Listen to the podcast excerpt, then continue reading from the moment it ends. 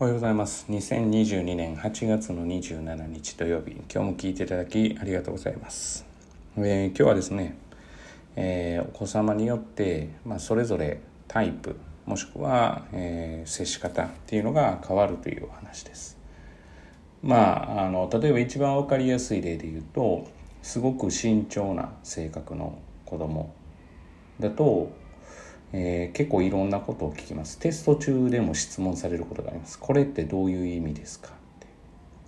て。で私も実はそのタイプだったのでその子の気持ちはわかるんですけれども、まあ、そのこれってどういうことですかはそれ自体がテストなので答えることができないわけですよね。ただ慎重なタイプは、まあ、まあ怒られたり叱られたり、まあ、何かがあるのが嫌なので事前準備に関しては長けてます。ただ、えー、若干気にしす、えー、気にしすぎなところが出てくると、まあ、神経質になるとまあそうですね、えー、ちょっといい結果が生まないというかっていうこともありえます。まあその辺りはズボラ鈍感な方がいいのかなっていうふうに思ってます。で最初は結構手を抜くといったら変なんですけど、まあ、こんなぐらいでいけるかなというふうに、えー、来てでその後まずいと思って、えー、直すといった子供もいますでそこからやっぱり元来真面目であれば2回目からとかは、まあ、きっちりやらないといけないっていう基準になるので、まあ、その基準のままやることでできるようになるっていう子もいればその後まあこんなもんだろうっていうまた意識が下がることで、えー、っとあまあ、大体の点数になるっていうのもいます。だからまあこのポッドキャストでも何度も伝えますってますが1回は点数抑止とまたできるんですよね。でそれを、えー、連続して、えー、続けてやるということがやっぱり成績向上のためには必要なことであるというところなんですよね。だから単発でやったところでなんですよね。まあところで伸びは決まってまあ、他ですねもうそもそもが、えーと、やるんだけれどもやったやったは言うけど点数が取れない。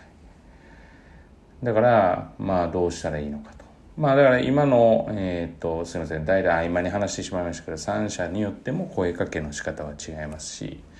でも、えー、ポイントは一緒なので、えー、目指すポイントで言うと、まあ、どういうふうな今アプローチをすべきかっていうのをその時の表情、えー、取っている点数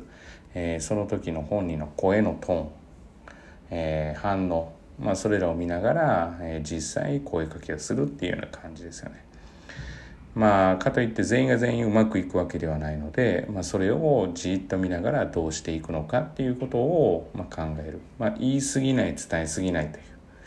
ことが、まあ、大事じゃないかなというふうに考えています。まあ、どうしてもですねあの言ってしまいがちだし、えー、たくさん、まあ、教えまではないですけれども教えたくなるっていうのは分かるんですけれどもまずやっぱりやらせてみないと、えー、相手がどういうふうにしたらいいのかっていう聞くことすらもできなくなるので、まあ、だからどちらかというとやっぱり最初に、うん、聞く聞くというか言わないということが大事じゃないかなと、まあ、気になる点に関してですぐ治ることは、まあ、スパッと言います。例えばその接し方ちょっとおかしいよとか挨拶しようねとか、まあ、こんなのすぐできることですから。まあ、ただそれ以外の勉強に関して長期的に見た時に、えー、短期的な自分の感情とかで接してしまってはいけないというふうなことをまあ意識しているということですね。まあ、これはもう今までのことでま話をしている通りです。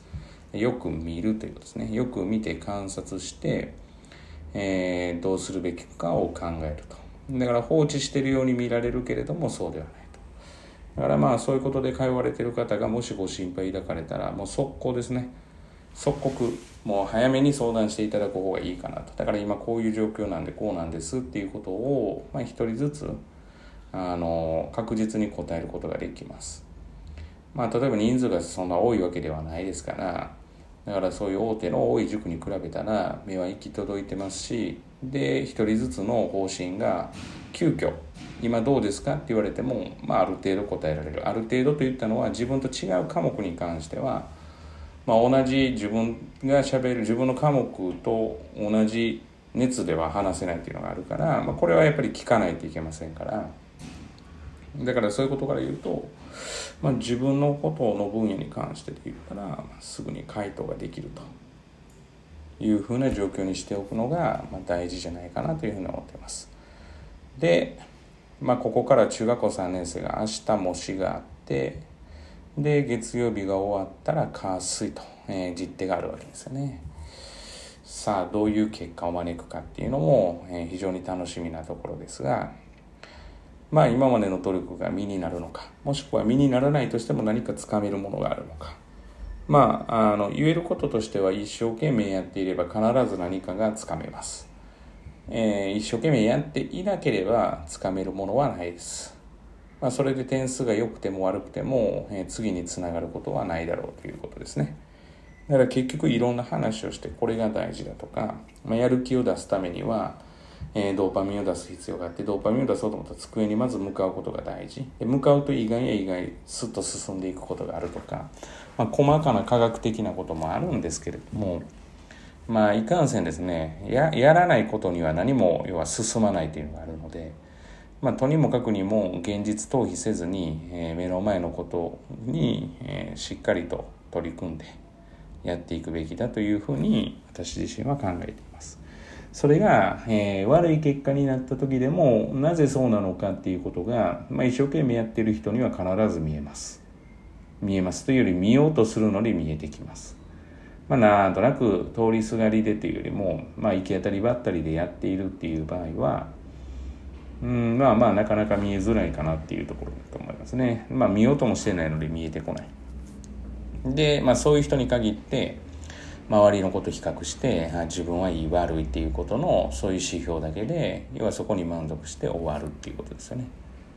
結局自分が何をしたくてどのぐらいの点数を目指してでそれに対していくら足りなくてでそのいくら足りないことに対してはどういう取り組みができるかっていうことを、えー、基本的にはまあ理路整然とというか論理的に考えないといけないのが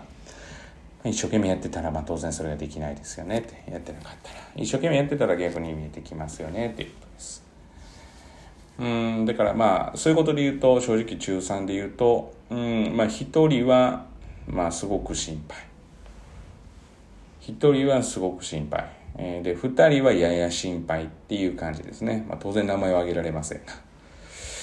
まあ一人はだいぶ心配ですね。うん、どうなんだろうっていう感じを持ちますね。で、二人に関してはま